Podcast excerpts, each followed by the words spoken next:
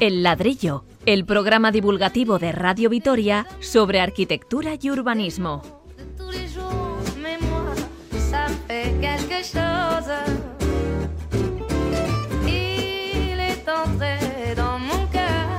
Otro arquitecto de gran renombre fallecido, Richard Rogers. Repasaremos su legado partiendo de los edificios más conocidos, el Centro de Arte Pompidou en París o la T4 en el aeropuerto de Barajas. También planteó para Bilbao el proyecto conocido como el Nuevo Garellano.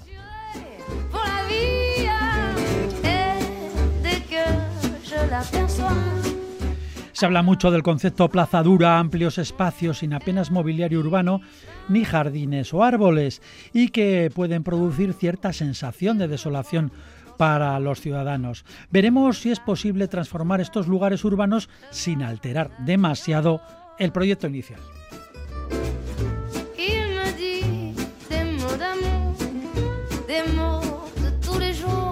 Nuestro invitado de hoy a ladrillo será Gonzalo Arroita, el que fuera director de la Fundación Catedral Santa María hasta 2008 y artífice del programa Abierto por Obras, programa que ya ha cumplido 20 años. También dirigió la Agencia de Revitalización del Casco Viejo hasta 2011.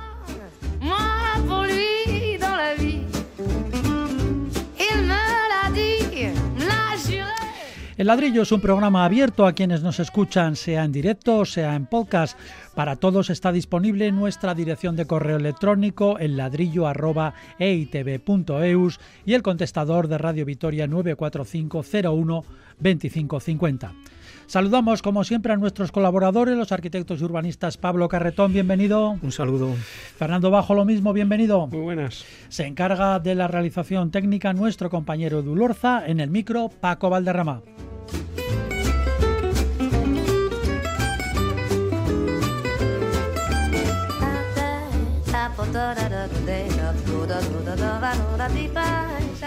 Y comenzamos este programa, de vez en cuando se convierte en un obituario, no queda otra.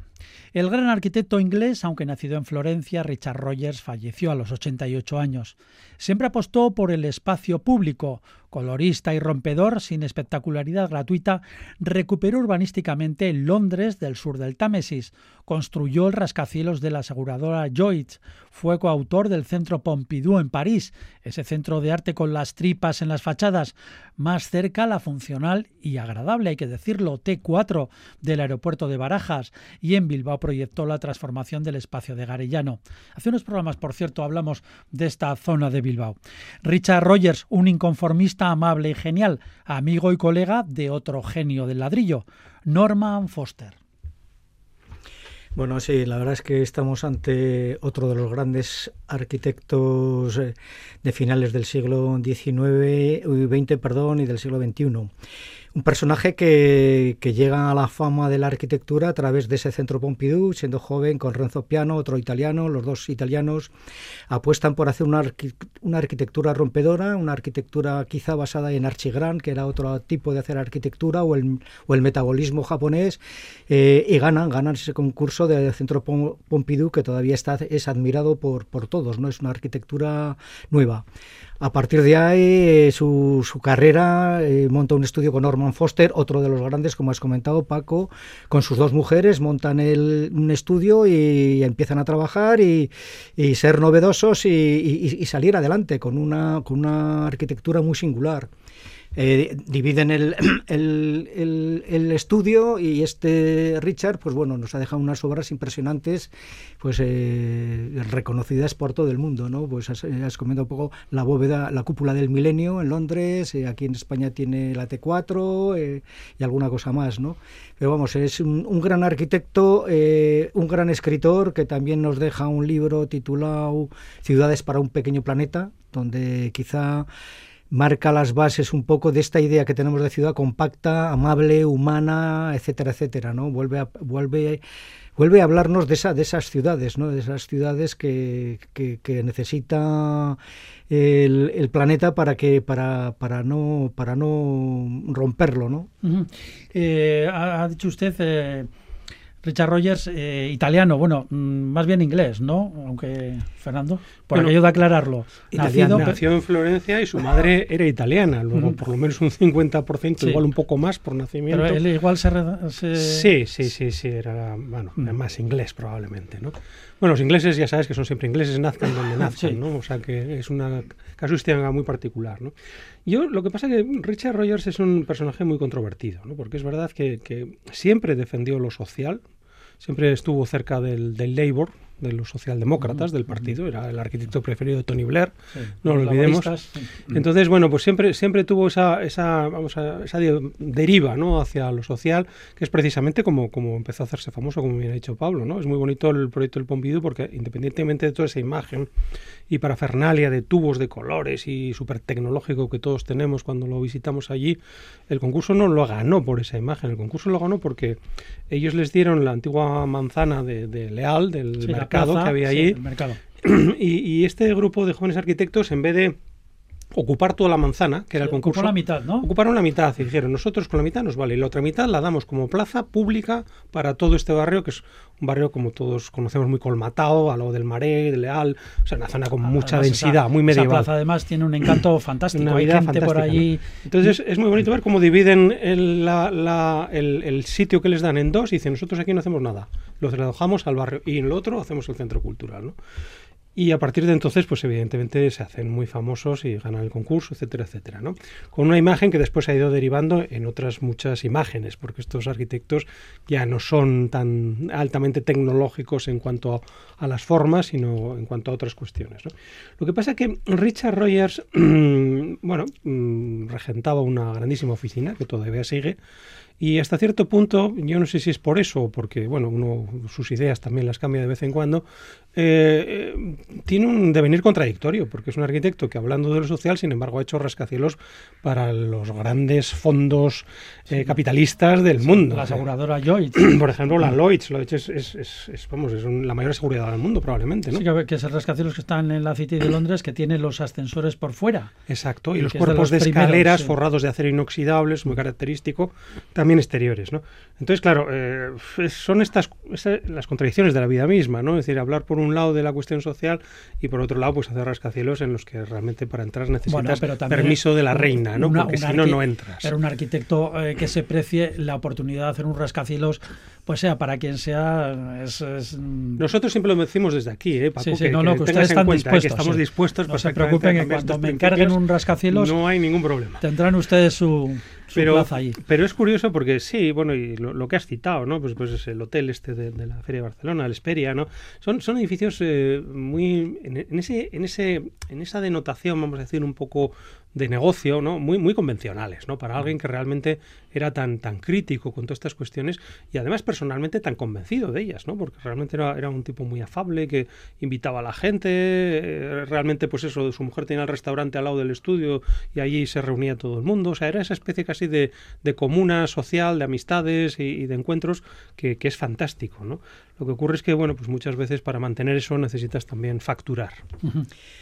Sí, bueno, eh, volviendo un poco a las raíces italianas, es que el tío de Richard Rogers es Nathan Rogers, que hace la Torre Velasca, la famosa torre que hay en Milán, eh, su tío, Roger, eh, crea la revista Casabella, una de las eh, revistas de arquitectura de referencia. O sea que estos venían ya de lejos. Sí, yo creo que venía, venía, venía ya de, familia de arquitectura.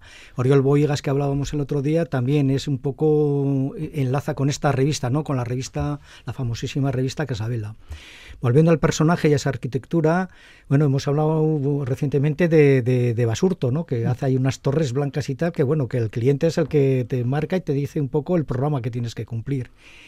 Pero mm, últimamente eh, me gustaría hablar de dos obras que esa, esa arquitectura de tecnología tan, tan descarada, tan abierta, la, la un poco la, hace más amable en cuanto, por ejemplo, la T4. ¿no? La T4 es una tecnología con una estructura impresionante, pero mete unas, unas formas orgánicas, unas formas curvas, con unas láminas de madera, que quiere un poco eh, apaciguar eh, toda esa tecnología. ¿no? Y es muy amable la T4, si, si, la, hemos, si la hemos eh, estado en ella, pues la verdad es que, que, son unos espacios muy amables y cambia un poco a lo largo de la historia lo bueno que tiene ese arquitecto que va cambiando, se va transformando y va adecuando esa arquitectura a los nuevos tiempos. Y el, otro ejemplo que quería traer es, por ejemplo, las bodegas de Protos en Peñafiel, que son unas bodegas que, que las hace con unos arcos de madera laminada, unos grandes arcos, que vuelve a recordar un poco esa arquitectura gótica o del arco, vuelve a recuperar un arco, el, tradicional arco de arquitectura. Eso está en las bodegas de... Eh, de Protos en Peñafiel. Peñafiel. Sí, esos son como muy amables, ¿no? Son una especie de, de bóvedas, ¿no? De bóvedas, eh,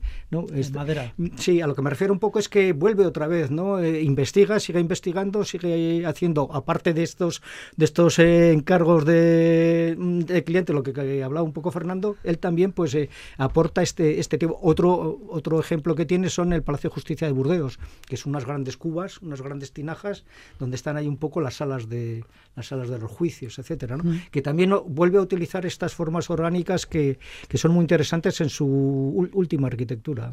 Hablaba de la T4 y bueno, pues precisamente prácticamente muchos de nuestros oyentes habrán estado en esa terminal del aeropuerto de Barajas que se dice, dicen algunos expertos, algunos conocedores, que es el, último aeropuerto ya pensado para, para, viajar, para coger el avión, que es, es eh, un aeropuerto que está pensado para, para, el viajero, para que vaya al avión y no a las tiendas, que es como otros aeropuertos, están todos mucho más, eh, son más recovicos para pasar por tiendas y más tiendas aquí.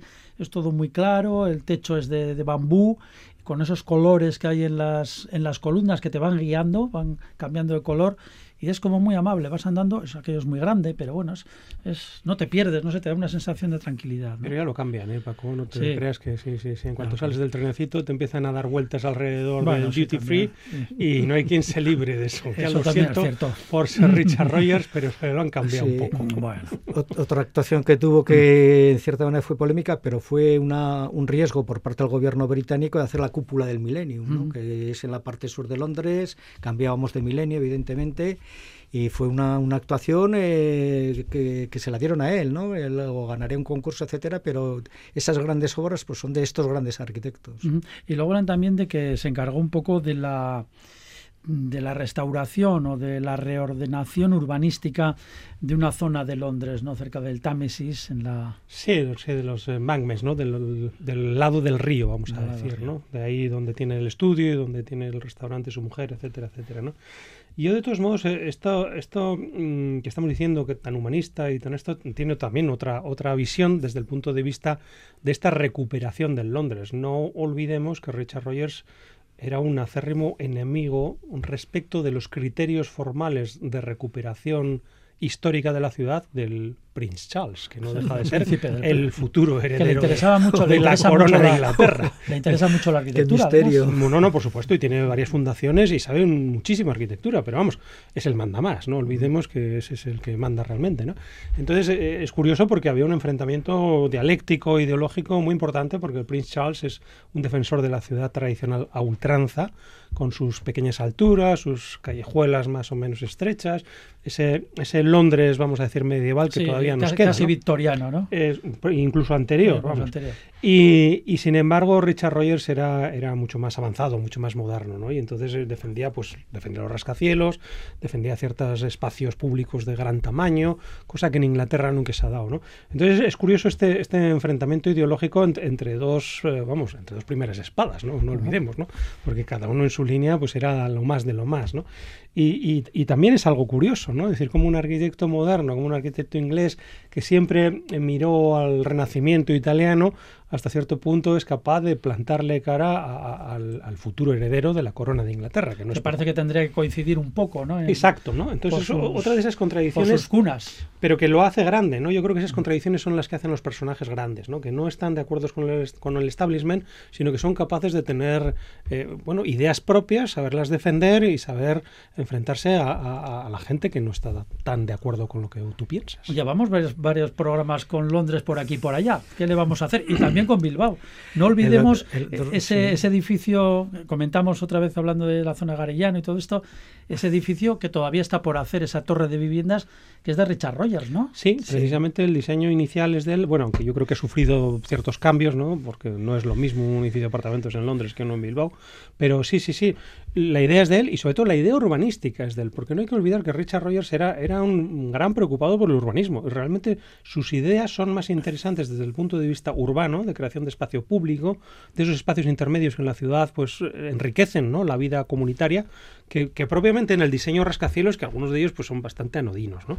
Entonces yo, yo creo que esa, esa faceta de urbanista es la que él aplica en Bilbao con estos dedos de parques y de torres que se van colmatando que son muy interesantes. Pero vamos al, al, rascacielos este, bueno, la torre, ¿cómo va a ser? Porque todavía está sin hacer, son cinco, Sí, es, la, es la más alta de las que hay, es la más alta. El otro día comentamos que era baja más 36 alturas y mm. bueno, pues eh, creo que tiene un centro comercial en la parte baja y es la que queda, la que queda por hacer en ese en esa en esa urban en ese ¿Han visto ustedes los planos o algo, Sí, sí, bueno, es parecida a las otras, un poco más ancha, más alta. ¿no? hay nada especial. No, no, no, hay nada eh, eh, si es de Richard, pues eh, eh, creo que sale algo de la estructura al exterior, con, con, cruces de San Andrés, con estructura y, y, bastante acristalada. Esperemos a ver que lo hagan, que ojalá se vea y tal. Yo me gustaría comentar también, hablando de ese libro de las ciudades para un pequeño planeta, habla también de las ciudades con, que sean policéntricas, que no tengan un único centro, ¿no? Que, que no se que, este humanismo, estos encuentros, estas ciudades de 15 minutos, etcétera, etcétera, que proliferen los, los, centros, no en una ciudad, ¿no? que no se concentre todo en el mismo sitio, ¿no? sino que, que hay que un poco eh, darle calidad a la ciudad y, abogaba un poco por, los, por, por, ser policentral las ciudades. ¿no? Sobre todo las ciudades grandes, entiendo. Claro. Sí, sobre todo las grandes, ¿no? pero, pero quizá los barrios también necesitan estos, estos centros. ¿no? Muy bien, pues dejamos aquí al gran Richard Rogers, otro arquitecto famoso que nos ha dejado. Y seguimos con el programa con el ladrillo. Al tratar sobre el urbanismo moderno, sobre todo en las ciudades, encontramos en muchas ocasiones el término de plaza dura. Hemos hablado aquí a, veces de ellas. Plazas construidas o reformadas en las últimas décadas de gran superficie, con escaso mobiliario urbano o este es poco práctico y falta de árboles y puntos verdes. ¿Existe alguna forma de suavizar estos espacios? Es de suponer que cambiar o alterar el proyecto ya realizado pues no le hará ninguna gracia al autor. Y además habrá que preguntarse también qué pasa con la ciudadanía que usa y vive en estas plazas. Por empezar por el principio, ¿el término plaza dura tiene algún tipo de connotación negativa? Pues un poquito sí, porque el término plaza dura eh, surge allá por 80s, 90s a raíz de, aquellas plazas que, sobre todo en Barcelona, se hicieron un poco amparadas por aquel personaje del que hablamos hace poco, ¿no? de los Buigas, ¿no? que son plazas más bien monumentales, plazas eh, relativamente vacías, plazas pavimentadas siempre, con poco verde, como bien has dicho, y que, bueno, estaban pensadas más como lugar de reunión, como lugar eh, representativo, más que como lugar de esparcimiento y de encuentro con la naturaleza. ¿no? Perdón, perdón, un, un, inciso. Usted ha hablado de Barcelona, pero la Plaza Dura también se habrá hecho en esas épocas o un poco después en otros puntos de Europa o solamente aquí? Bueno, y en Tiananmen bastante antes, ¿no? y, en Moscú. Ese ya, ese ya es otro, otro Son muy duras esas Otro paso del que seguramente hablemos, pero las plazas más o menos mm, convencionales. Sí, no, no, plazas, plazas duras ha habido, ha habido siempre, eso está claro, ¿no? Y en el mismo París hay plazas duras, ¿no? La misma Plaza Vendôme pues es una plaza dura, ¿no? Y sus obeliscos y sus estatuas pues así lo demuestran, ¿no? Lo que pasa que, que la, la plaza dura, como la entendemos un poco más en la Europa meridional viene más de ese aspecto de construir la plaza, ¿no? de construir ese espacio público que hasta entonces había sido, pues bueno, una, zona abierta, una zona verde, ¿no? un poco eh, de ordenar ¿no? esos vacíos que quedaban en la ciudad. ¿no? Entonces sí que, sí que tiene un poco de, connotativo porque, bueno, Plaza Dura no deja de sonar un poco como agresivo, mm, ¿no? Como un poco, poco amable, por, por así decirlo, ¿no? Y es a partir de entonces, además, donde en Barcelona precisamente se encargan plazas duras a mm, fantásticos arquitectos, a España Industrial a, Peña, sin ir más lejos, nuestro querido arquitecto de aquí, de Donosti, Peñaganchegui, ¿no?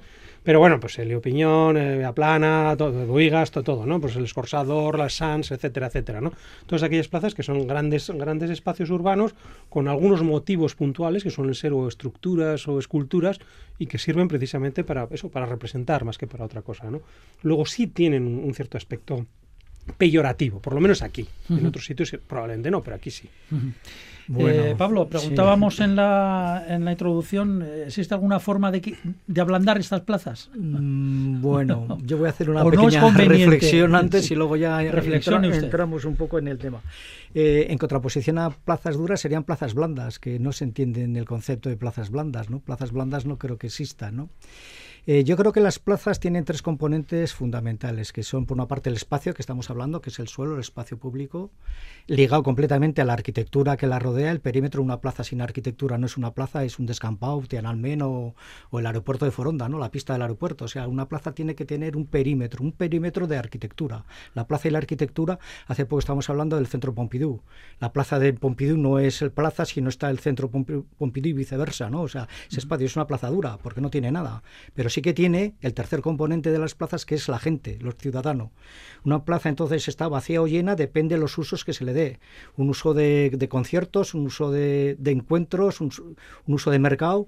Las plazas, por ejemplo, las plazas de armas de las ciudades sudamericanas son plazas duras, y son plazas de armas porque era esa necesidad de construir las ciudades a través de estos, estos espacios.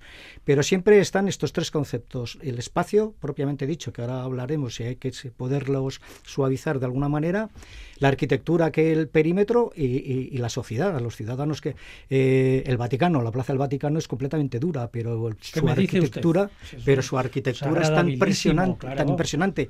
Y la, eh, no notas esa, si es, una dureza como usted Los católicos o los ciudadanos, los ciudadanos que van allí a, a, ver ese los actos religiosos. todo, todo ese espectáculo en piedra y en. Exactamente. Entonces, cuando una plaza está llena de ciudadanos, ya no es una plaza dura, porque se está usando, se está completamente. Eh, es el, fin, el uso fin de, la plaza es ese, ¿no? El, usarla, el utilizarla. Pero cuando esté vacía, cuando está vacía, claro, es inhóspita, es, es dura. Sí, sí, pero eso nos estábamos eh, refiriendo un poco cuando hablamos de plaza dura. Estas plazas relativamente inhóspitas que muchas veces son incluso eh, evitadas por el ciudadano. En vez cuando están vacías. Cuando están vacías, sí quiero decir. Pero es una cuestión porque muchas veces están fuera de escala. O sea, una plaza dura puede ser agradabilísima porque está hecha o diseñada a la escala de la ciudadanía que puede llegar a ella y juntarse en ella. Claro, cuando las plazas se diseñan para desfiles militares, como algunas de las que estamos contando, pues evidentemente no están diseñadas a la escala del ser humano, están diseñadas a la escala del misil, ¿no?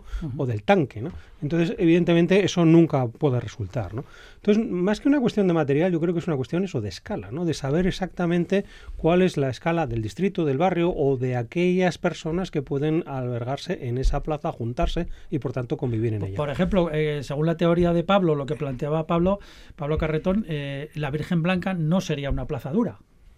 Eh, pues siéndolo, pero no es una plaza. Siéndolo no sería. Eso es. Porque tiene toda esa arquitectura que le rodea, fantástica la plaza. Y esa escala adecuada, y esa perspectiva, y eh, esas visuales, etcétera, etcétera. Otro ejemplo, la Plaza del Machete. La Plaza del Machete en sí, su espacio es duro, no, no, tiene ninguna referencia, ninguna ruta. No es enorme. Pero pues por eso, la proporción, lo que dice eh, Fernando, que es la proporción. Tiene un entorno arquitectónico con el ábside de San Miguel, las, las cocheras del machete, las traseras de los arquillos, tiene esa carga, esa, esa Y con, un par de cuadrillas se llena. Eh, exacto, estamos hablando del tercer concepto, el ciudadano, el, uso de la plaza.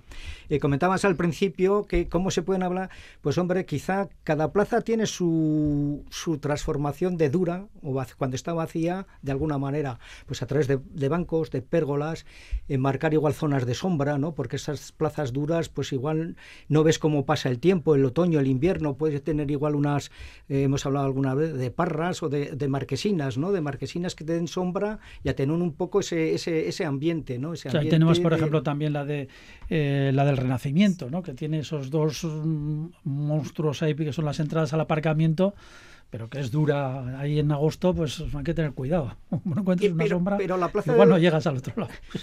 Yo creo, ¿eh? la plaza del Renacimiento lo que tiene es que la proporción de las escalas de, la, de, las dimensiones de la plaza con los edificios que la, que la están rodeando, o sea, es impresionante, es un poco claustrofóbica, no llega a ser casi, pero, pero están fuera, fuera de altura, como si diríamos con respecto al, al, tamaño, mientras que la plaza nueva eh, es neoclásica, es uniforme y tiene ese, es plaza dura también, la plaza España, la plaza nueva pero tiene esa no carga sé, me está cambiando usted. Eh, dígame una que- plaza que no sea dura. Es que no, eh, Es yo es que el concepto de plaza Ya, dura ya, no, no lo, no, lo, no lo entiendo. no lo Puede ser comparte, vacía o llena o, o- o- o la plaza la plaza y la arquitectura están íntimamente relacionadas. Pero si una, no- una si no, no plaza con sus arcadas y con sus eh, zonas de sombra, unos arbolitos, tal y cual, pues será menos dura que una plaza pues como alguna que hay en, en eh, Zabalgana, por ejemplo, ¿no? que son bastante grandes y... Sin No lo duda, sé. sin duda. Pero bueno, yo creo que, pues citando ejemplos, ¿no? O sea, es verdad, ¿no? La, la Plaza Nueva, ¿no? Con su altura de cornisa constante, ¿no? Delimita ese espacio público a través de una fachada y es la arquitectura la que la abriga, ¿no? Pero bueno, eh, plazas eh, no duras, vamos a decir, muy interesantes, ¿no? Los Bosgos, por ejemplo, en París, ¿no? La Plaza Royal, ¿no? La Plaza Real en París son plazas fantásticas, llenas de árboles, llenas de parterres, también con esa arquitectura que la rodea y sin embargo con un frescor y una capacidad de disfrute muchísimo mayor probablemente que estas plazas duras. Y son plazas, vamos, de, de distintas épocas también. ¿eh? Entonces, ¿qué es, y siguiendo un poco al hilo de tu pregunta, Paco, ¿no? ¿Qué, eh, qué hay hacer ¿no? para, para que estas plazas eh, dejen de ser tan duras y se conviertan en un poco más blandas, por hablar en este lenguaje así un poco extraño? ¿no? Pues muchas veces introducir la naturaleza, que es lo que estamos diciendo que es lo que hay que hacer en la, en la ciudad. ¿no? O sea, mm, la Plaza de los Bosgos, si le quitamos los árboles, es, es- es una plaza durísima, ¿no? Con, con un entorno medieval muy estricto, con las alturas de cornisas muy estrictas y que podía estar perfectamente pavimentada como, como cualquier otra plaza dura. Pero precisamente ha tenido siempre este carácter muy francés, ¿no? Del grijo, de que llueve encima, un poco barro se forma siempre, los arbolitos y tal, la hace muy agradable y nadie la llamaría plaza dura, ¿no? Entonces es una cuestión de introducir naturaleza. Eh, vamos a yo creo que cada intervención de las plazas que llamamos duras eh, está condicionada por su tamaño, por su perímetro de arquitectura, por sus orientaciones, por la forma de la plaza, etcétera. Cada plaza dura que estamos hablando tendría su singularidad en cuanto a su actuación y depende de meter un mobiliario, meter unos elementos que, que la que la que la ablanden o que la hagan más humana, pero vamos, eh, cada una tendría su tendría su, su solución, ¿no? Su, su, su proyecto, ¿no? Pero eh, siempre pensando en los ciudadanos también. Hay una cuestión hoy día muy importante en estas, eh, bueno, en el, diseño, vamos a decir, de plazas o de espacios urbanos, que es lo que se llama el confort urbano, ¿no? Pues Siempre estamos hablando del confort en, en la, en la vivienda, ¿no? Y entonces le ponemos aislamiento, calefacción, distintos temas, tal. pero es que el confort urbano también existe y el confort urbano se logra muchas veces plantando un árbol en el lugar en el que nos proteja de los rayos del sol o plantar otro árbol en el lugar en el que nos proteja de los vientos más fríos, ¿no? Estas cuestiones de confort urbano yo creo que son las que introduciéndolas sabiamente en las plazas duras pueden perfectamente mejorarlas. Muy bien, pues dejamos las plazas duras y dejamos las durísimas, esas como la de Tiananmen, por ejemplo, o la Plaza Roja de Moscú y otras de las que hablaremos en otro momento, que eso es mucha, mucha plaza. Don't cry, don't cry, baby. Don't cry, baby. Dry your eyes and let's be sweethearts again. And oh, cause you know, you know I didn't mean to ever treat you so mean. Come on, come on, sweetheart, and let's try it over again. And whoa!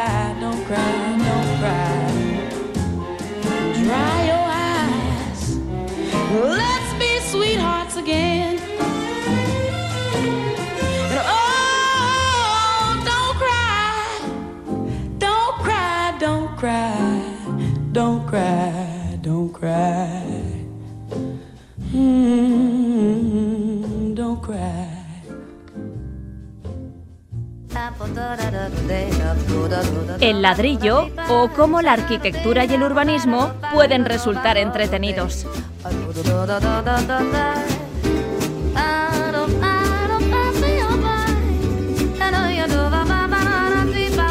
Nuestro invitado tuvo una gran relación profesional con Vitoria Gasteiz, ya que fue el impulsor y gestor de dos importantes programas fundamentales en la evolución de la ciudad, ambas iniciativas desarrolladas en el casco histórico. Se trata de la dirección del proceso de restauración de la Catedral Vieja, la Catedral de Santa María, con su famoso concepto abierto por obras, un programa que ya ha cumplido 20 años.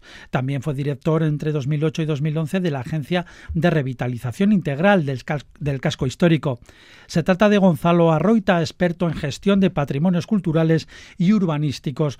Gonzalo Arroita, bienvenido a Ladrillo. muy buenas tardes. Muy buenas tardes. ¿Qué? ¿Ya no se deja ver por Gasteiz? Pues eh, sí, voy, voy. La verdad es que suelo ir de vez en cuando porque, tenemos ahí también proyectos con, con la cátedra UNESCO de, de, patrimonio y bueno, sí, la verdad es que voy todo lo que puedo. Todo es, eh, la verdad es que estos pues últimos años he estado viajando bastante fuera y en fin y, tampoco tienes pues la posibilidad de moverte por, por donde quisieras pero pero sí que cuando puedo pues voy voy voy por Vitoria desde luego. A 60 kilómetros está o sea que no está muy lejos. Un poquito más yo que vivo en Quecho yo que vivo en Quecho un poquito más sí y además te quería decir que, que además de esos dos proyectos nosotros también desde la catedral en su día pusimos en marcha también las Salinas de Añana eh, con los estatutos de la fundación, con todos los movimientos previos, con el apoyo al plan director, que yo creo que la Salina de Allena también es un proyecto pues desde el punto de vista de Álava y de Euskadi me parece que es de, presumir, ¿no? Porque porque realmente es eh, a nivel de gestión de patrimonio y, hoy en día como patrimonio industrial me parece que es muy destacable. Ah, por supuesto, por supuesto que sí, pero teníamos que limitar o acotar un poco. ¿Cómo empezó el proyecto de restauración integral de la Catedral de Santa María? Pues ¿Lo recuerda? Eh, sí, sí, la verdad es que eh, allí eh, hubo la suerte de que, de que había gente trabajando de primerísimo nivel, ¿no? Pues Agustín Azcárate, Juan Ignacio Lasagabaster, La Torre, Cámara, se juntaron allí pues profesionales de primerísimo nivel y, y, parieron un plan director que realmente fue totalmente innovador, totalmente, y, bueno, así ha sido reconocido porque fue el, el primer premio de la Unión, eh, la Unión Europea de Patrimonio Cultural, pues el primero de máxima categoría que se había recibido, ¿no? Y a partir de ahí eh, ellos hicieron un planteamiento que era novedoso, que es decir, el patrimonio cultural no solo hay que cuidarlo, hay que preservarlo, hay que ser serio, hay que saber por qué se trabaja en un patrimonio, qué patologías tiene, no, no, no operar eh, sin saber qué patologías tiene el enfermo y luego aplicar los, los mejores tratamientos, ¿no? Pero luego fueron un paso más allá y, dijeron, y además de eso hay que ver qué rentabilidades sociales eh, puede ofrecer a, todo el conjunto de, de la gente, ¿no? De, del entorno de Vitoria, de Álava, de Euskadi, y en ese sentido pues fue muy muy novedoso, ¿no? Y cuando yo llegué por allí eh, pues vi un proyecto con unas posibilidades enormes y sobre todo con unos profesionales de, primerísimo nivel. Ese es un proyecto que yo eh, creo que es difícil que, se vuelva a dar en, ningún sitio y que realmente a nivel internacional pues es es un proyecto único como pues como lo demuestra el, tema de, que haya sido replicado pues en, en cientos de proyectos en todo el mundo, ¿eh? no solo en Euskadi, no solo en el Estado, sino en todo el mundo. ¿no? Y muchas veces eh, Euskadi presume poco de, lo que es la gestión de patrimonio cultural porque muchas veces se habla de I más D, pero realmente algo tan tangible y tan tocable como fue aquel proyecto, pues es algo para, para presumir. Y bueno, el mejor, el mayor mérito fue de aquellos profesionales que, que dieron a luz aquel plan director extraordinario. Y luego pues eh, habernos juntado en un equipo muy bueno de gente eh, con a nivel de gestores de, de, pues comunicadores de gente de, del turismo de gente de historiadores. Y, y, luego también hay que reconocerlo pues que fue un proyecto desde el punto de vista político muy limpio. Todos los que pasaron por allí que fueron de todas las ideologías de todas las eh, tendencias lo apoyaron apostaron por él y bueno pues son cosas que se dan en eh, realmente pues muy pocas veces en la vida ya que el proyecto lo, reunió todo.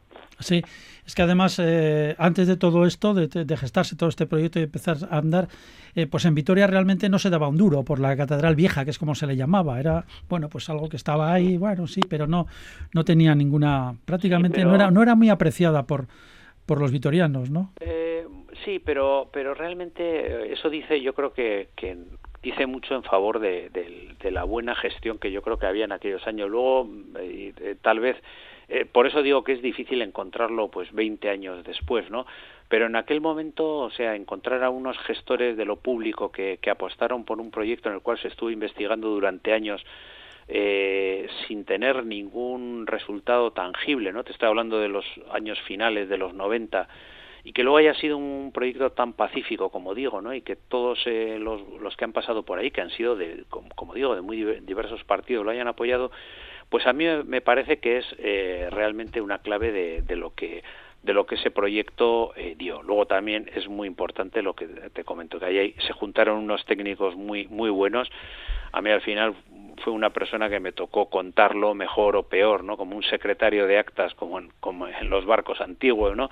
Y ir tratando de contar lo que se hacía allí, porque había equipos muy diversos. Y luego sí tratar de rentabilizarlo a favor de, la sociedad. Yo, eso que tienes, que dices, tienes razón, ¿no? Porque yo me acuerdo que al principio, cuando empezábamos las primeras visitas, pues la gente era escéptico, ¿no? era escéptica la gente del casco viejo, nos decía, joder, ya, ya nos habían dado premios, habían venido revistas importantísimas del mundo, National Geographic, a hacer reportajes y nos decían, joder, es muy bueno eso que, estáis haciendo con la catedral, porque es una catedral que no tiene tanto valor. Y realmente la catedral sí que tiene valor en muchísimas cosas, pero lo que realmente tenía muchísimo valor es un proyecto que era único a nivel mundial, que, que pues gente cuando vino como Saramago, gente en cierta manera agnóstica, ¿no? Como vino Vargas Llosa, como vinieron escritores, decían, pues esta catedral puede ser más valiosa, menos valiosa que la de Mallorca o la de Sevilla, pero cuando tú ves esta catedral empiezas a entender lo que es el patrimonio cultural y, y, cuando vayas a ver otra catedral, otro monumento, vas a entender cómo hay que verlo, ¿no? Y en ese sentido eso fue fundamental y eso fue, como te digo, mérito fundamentalmente de, esa gente, de, esos profesionales que, que vieron, que lo vieron venir y, realmente pues, lo, pusieron en valor. Eh, hola Gonzalo, soy Pablo Carretón. Hombre, ¿qué tal estás? Un saludo. Pues bien, aquí en las ondas, en la radio, haciendo este programa. Bueno, felicitaros por porque realmente hay muy pocos programas. Yo lo, yo lo suelo ir muchísimas veces cuando, cuando bajo de Vitoria y hay pocos programas eh, hoy en día dedicados al patrimonio, al urbanismo a este nivel. A mí me, vamos, me parece que da nivel a una radio pública eh, el que el que estemos hablando de estas cosas. Ya se nos han subido los colores, pero bueno, pues bueno Gonzalo, gracias, gracias. Lo pienso, muchas veces. Venga, gracias y encantado de saludarte y a ver si nos encontramos también por aquí, por Vitoria. Sí. Mira, eh, tú gran conocedor de todo el centro histórico, eh, últimamente está habiendo un poco polémica en cuanto a la recuperación de los palacios de la arquitectura civil, que tenemos bastante, ¿no? Tenemos bastante. Entonces, pues alguien lo achaca a las ordenanzas que son muy restringidas, este, este proteccionismo del patrimonio. Entonces, claro, eh, al final eh, nadie mueve la nadie mueve, mueve las normas y sí que es evidente que, habría que revitalizarlos y recuperarlos. No sé si en aquella época, cuando estuviste en Arís, eh, tenéis alguna idea cómo recuperar estos palacios de arquitectura civil. Nosotros en su día lo que hicimos fundamentalmente varios palacios fue recuperarlos para el municipio de entrada, ¿no? Además aprovechando pues aquellos programas de ayudas que recordaréis del plan de Zapatero del plan de, inversión de, Euskadi o incluso los fondos Urban, lo que hicimos fue recuperar eh, de entrada la titularidad de, algunos palacios ¿no? importantes. Eh, luego, eh, esos, esos palacios realmente hay que hay que son complicados de, gestionar no son complicados de gestionar pero son una oportunidad no y, desde ese punto de vista pues bueno nosotros en, en la época eh, lo que hicimos fue en aquella primera fase o en eh, primer momento pues intentar recuperarlos para la ciudad porque siempre es más importante que, que sean eh, de titularidad municipal o de titularidad pública y luego ir eh, viendo con una estrategia y bueno pues los usos que puedan tener. En aquel momento, si, si recordáis, pues eh, se pusieron en marcha actuaciones que, que, a mí me parecieron pues interesantes, como era el, el Vivat, el, Museo de, Arqueología. Eh, a mí me parece que esa es una actuación que es ejemplar, ¿no? Es ejemplar, no, no por, y yo, bueno, cuando hablo de ejemplar digo porque no me tocó a mí directamente, sino porque en su día, pues las decisiones que se tomaron fueron acertadas desde fuera a la hora de, de hacer esa mezcla de, de lo antiguo, de un, de un eh, pero ese yo creo que es un modelo de, de que esos, de, de que disponer de esas de esos espacios al final es, es importante si hay decisión de invertir, decisión de, de hacer cosas y porque proyectos eh, siempre siempre existen y contenidos siempre existen, ¿no? Yo lo que siempre creo en, en relación con, con este tipo de espacios es que primero hay que tener contenidos y luego hay que hacer las intervenciones, ¿no? No al revés, que muchas veces pues tú te metes en una intervención y eso pues desgraciadamente ha ocurrido en, en todos los lados de, a nivel del Estado, ¿no? De decir, pues vamos a vamos a intervenir en el continente y luego ya veremos cómo lo llenamos de contenido, ¿no? Eso generalmente pues conduce a, al desastre, ¿no? Pero si tú tienes un espacio, tú tienes un buen proyecto, tienes unos buenos contenidos, eh, ese es un proyecto que está que está destinado a, a salir bien, ¿no?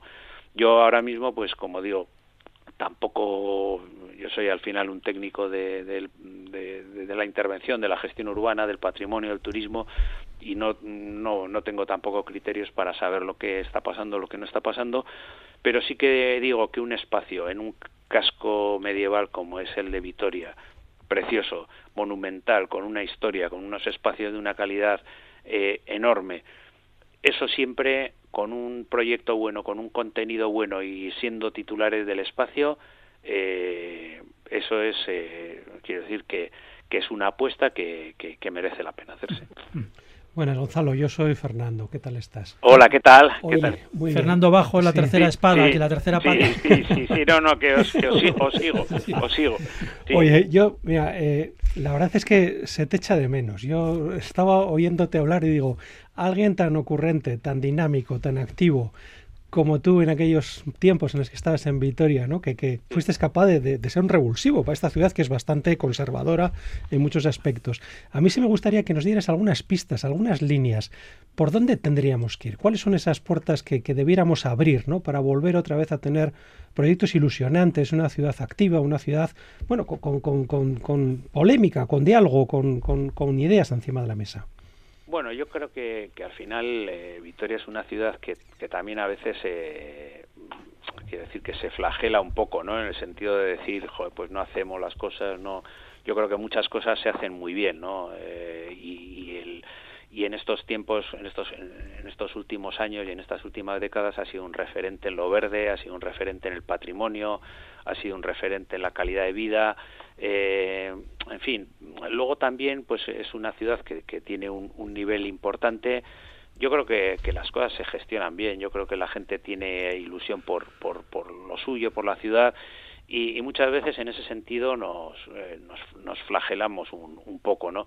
Eh, yo ahí creo que, que lo que interesa eh, muchas veces es eh, lo que yo diría, por, por ponerle un, un un fallo, un defecto, ¿no? Una vez dicho todo esto, que yo creo que es una ciudad que tiene una tradición de, de, buen, de buena gestión y buena administración, pues eh, yo creo que muchas veces eh, somos, esto lo comentaba un, un, uno de los cronistas mejores de, de, la ciudad, que sigue siendo cronista y que fue en su día un alto cargo de, de, de la Consejería de Cultura, eh, decía, eh, realmente en, en, esta ciudad nos hemos ido con, convirtiendo todos en estrategas, ¿no? Eh, y muchas veces, eh, pues, eh, la estrategia puede a la acción, ¿no? Eh, yo, yo soy muy partidario de la acción siempre sobre la base de la estrategia, ¿no? Pero, pero creo que muchas veces, pues, hay que tomarla, hay que coger la patata caliente, hay que actuar, hay que intervenir, y muchas veces te equivocarás en, en cosas, ¿no? Yo, desde luego, nosotros como hicimos muchas cosas, seguro que nos equivocamos en muchísimas cosas, ¿no? Pero yo creo, yo si en alguna cosa eh, diría que, que y, y, te digo que, que yo soy, vamos, un, un, un eh, no defensor, porque no necesita defensa, pero que yo presumo de, de Vitoria, yo creo que, que algo que debiera ser sería eso, ¿no? pues muchas veces dejarse un poco de, estrategias y, pasar a la acción, ¿no? Y, coordinarnos sobre la marcha y tal vez equivocarnos, como te digo yo, yo creo que nosotros en, nuestro itinerario, en nuestro camino, nos equivocamos muchas cosas, pero se equivoca el que hace, ¿no? Y, en este sentido, pues yo creo que, que merece la pena hacer cosas y equivocarse haciendo las cosas, porque el no hacerlas o el, el, estar siempre sobre la estrategia y tal, lo que te conduce es a la inacción. Y ya para terminar, estamos prácticamente, Gonzalo, fuera de tiempo, pero queremos aprovechar, nada, muy brevemente, como experto en gestión de patrimonios, ¿en qué está usted embarcado ahora? Bueno, pues yo realmente, eh, eh, fíjate, esta semana pasada me han, me estado en Galicia hablando del abierto por obras. El 15 días antes estuvimos también en Valencia porque el gobierno de, de Valencia, la, Generalitat y la universidad eh, ha elegido como modelos de buenas prácticas en regeneración urbana la recuperación de la ría de Bilbao en su día de Pablo Taola y el, el abierto por obras. ¿no? Eh, realmente el, el, abierto por obras como modelo eh, ha sido algo que nosotros pues hemos trasladado y hemos transferido a muchísimos sitios, ¿no? América, eh, a, a, muchísimos lugares y, y, en ese sentido hoy en día y os lo digo también eh, con, cuando llegan los estos fondos europeos los Next Generation eh, el modelo de gestión de patrimonio que se puso en marcha ahí en, Vitoria eh, es algo que, que realmente son modelos que se están demandando no y en este sentido pues eh, ese, esos trabajos que, que tanto a nivel de Europa de nuestra colaboración con la cátedra UNESCO de Patrimonio con, Naciones Unidas con la consultoría que llevamos adelante pues es un, un, un, modelo muy vivo muy muy muy solicitado y que a mí muchas veces me da pena y esto lo he hablado con los representantes también de, de cultura y de patrimonio a nivel de, de Euskadi y a nivel de las diputaciones pues me da pena que no se que no se rentabilice más, ¿no? Porque estos modelos de gestión de I más D que muchas veces se habla y, y, no sabes realmente no, no, no, no sabes ponerles cara, pues este I más D del abierto por obras hoy en día es más actual, más vigente, más necesario que nunca.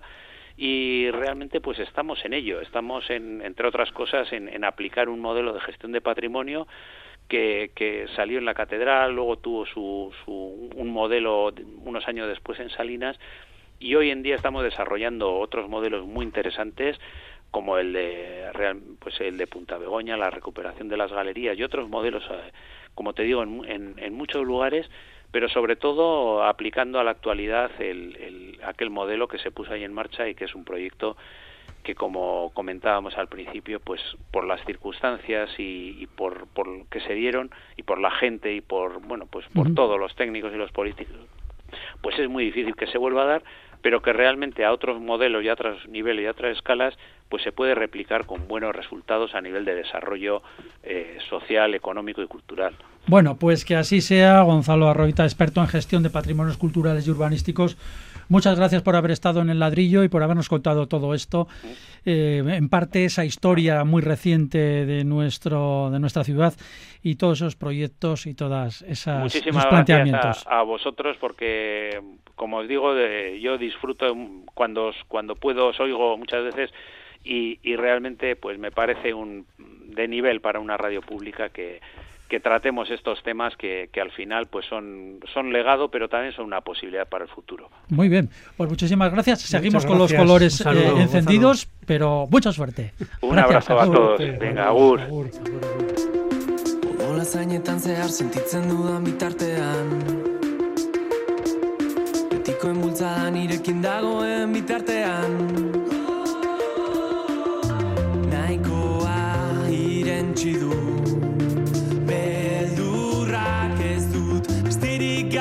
galtzeko Norekin ibili naizen kontu eskazatu zen bitartean. Zer jantzi esango didan inorez du nahi nire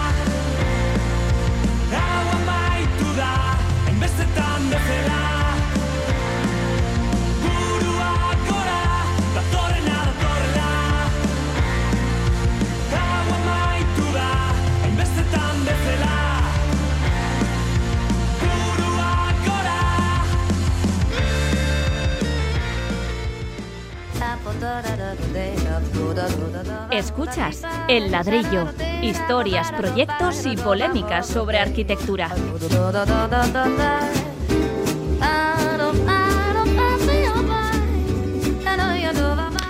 Y es el momento de quienes nos escuchan a través del correo electrónico. Nos ha llegado esta cuestión, nos ha llegado aquí al ladrillo, esta cuestión que plantea Ainara Uriarte. Dice, ¿la orina de los perros puede dañar las bases de las fachadas? Eh, pues sí, evidentemente sí. Vamos, eh, es, un, es un líquido con una química que, puede destrozar eh, la piedra o los zócalos de las fachadas. Yo voy a comentar un ejemplo que me pasó en la calle Angulema, con la plaza de la plaza de las Desamparadas, que ahí hay una especie de pórtico, ahí hay un estanco, una pescadería, etcétera, y hay unos pilares exentos, ¿no? Y me llamaron los vecinos, ¿no? el administrador, porque se había degradado tanto el hormigón, la base del hormigón de esos pilares exentos que ya se estaba viendo la armadura, ¿no? Y podía llegar a... Ah, pero era por esto. Eh, sí, sí, exactamente, porque era una esquina tan, tan estratégica para los canes que, que, que, vamos, que estaban dañando la, la, estructura, empezaba a dañarla, ¿no? La, la, capa superficial del hormigón de esos pilares, ¿no? Entonces eh, recurrimos eh, a través de unos técnicos a meter unas chapas de acero inoxidable de un metro de altura las pintamos del color del mismo de, de, los pilares y bueno, prácticamente, bueno, le dimos un positivado a las armaduras que estaban ya un poco vistas, eh, se imprimió con, con, hormigón de alta calidad y luego se puso esta especie de, de, camisa, ¿no? De camisa de acero inoxidable para que no, para que no fuese a más. Y, o sea, lo convirtieron en un, en un urinario de diseño. Eh, bueno, hicimos una prevención eh, constructiva para que, que, que, no fuese a más ese deterioro que era consecuencia de estos orines de de, de, los perros. Vaya, vaya, antes se, se echaba azufre, creo, algo sí, así. También, está, también. está, prohibido, ¿no? Todo eso. Pues sí. no sé, porque sí, la verdad es que es un problema, porque además es que no es solo que me uno, es que si me uno, me, mean todos en el mismo sitio, claro. Entonces el cóctel molotov la, es bestial. Marca territorio. Ah, entonces dices, qué horror, sí, sí, no, es, es, es, un horror y es un problema gordísimo. Sí, nosotros en algunas ciudades, aquí no, pero en algunas ciudades hemos visto eh, pues creo que de Cataluña, no sé Madrid también, como una especie de pegatinas que ponen en la que aquí, por favor, el perro, pero bueno. No, es que debiera ser, multarse, porque realmente eso es, es, algo muy agresivo que afecta a fachadas, pero, pero afecta también a negocios y afecta a la convivencia además eh, salubre ¿no? De, de, los propios vecinos, ¿no? Porque claro, tampoco los servicios de limpieza pueden ir rastreando por todos los sitios de todas las no, esquinas de la Además ciudad. no se ve, prácticamente el liquidillo pues, pues no se pues ve, por eso, no se el, ve el, el reguero. Está el, el, componente estético también, ¿eh? porque al final en algunas mm, zócalos de piedra tal se queda esa mancha sí, ya que no desaparece. Y además ¿no? que da igual, o sea, le afecta al vidrio, le afecta al acero, le afecta al hormigón, le afecta a la madera, o sea, es algo realmente que habría que estudiar como arma de destrucción, no sé si masiva, pero de destrucción puntual seguro. Sí, sí, yo lo que aconsejo es que el que tenga un poco estas patologías que tome medidas porque eso puede ir a más. ¿sí? Uh, que es una cosa muy seria, de... ¿eh? Sí. Casi bueno, nos, nos pareció una tenga... pregunta un poco... No, no, no, fíjate, yo indagando un poco en todo esto, eh, me encontré con un tratado de arquitectura del siglo XVIII en el que decía que las piedras de basamentos, tanto en porches como en fachadas, debieran ser mucho menos porosas y aunque tuvieran el mismo aspecto el resto de la fachada, permitieran que precisamente por todas estas cuestiones agresivas de los orines de perro no tuvieran esas patologías. O sea que bueno, viene de largo el asunto. Viene de largo, interesantísima la pregunta que nos ha hecho nuestra oyente y con la que cerramos este ladrillo sin chuchos y únicamente pues con la compañía de nuestros colaboradores. Fernando Bajo y Pablo Carretón gracias por estar con nosotros. Un placer. Un saludo. Y a todos ustedes muchísimas gracias. Sean felicísimos. Agur chao.